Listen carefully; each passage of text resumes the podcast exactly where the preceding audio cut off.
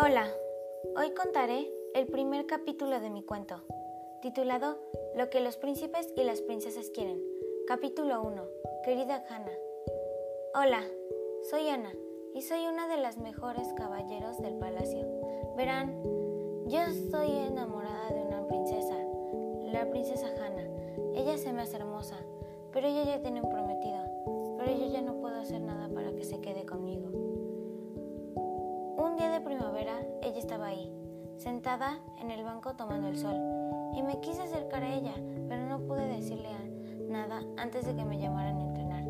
Esa mañana me quedé muy frustrada, pero eso no duró mucho, cuando la frustración se convirtió en preocupación, porque la princesa fue capturada por una bestia que solo la quería para comérsela.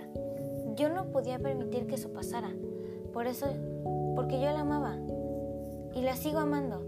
Yo intenté que me llevaran a rescatar a la princesa, pero me dijeron que yo tenía que cuidar el reino, pero decidí que no me iba a quedar ahí. Iba a buscar a mi amor prohibido. Era de noche y solo esperé a que los demás guardias se durmieran y tomé mi caballo por la cuerda y partí para encontrar a la princesa. Y ahí empezó mi viaje.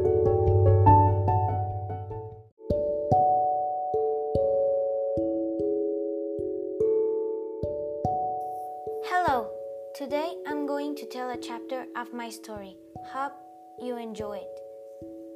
My tale is named What Princess and Princesses Want. Chapter 1 Dear Hannah, Hello, I am Anna, and I am one of the best knights in the palace. You see, I am in love with a princess, Princess Hannah. She's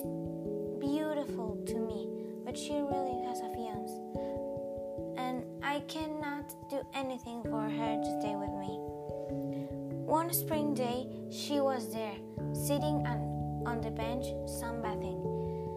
I wanted to get closer to her, but I couldn't say anything before they called me to train. That morning, I was very frustrated, but that didn't last long. When frustration turned into concern, as the princess was captured by a beast who only wanted to eat her.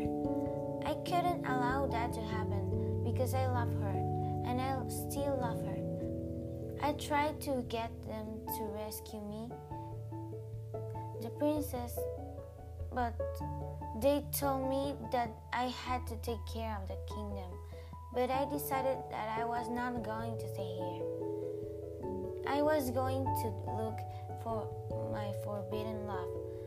It was night and I just waited for the other guards fall asleep. I took my horse by the rope and I left to find the, to find the princess. And there my journey began.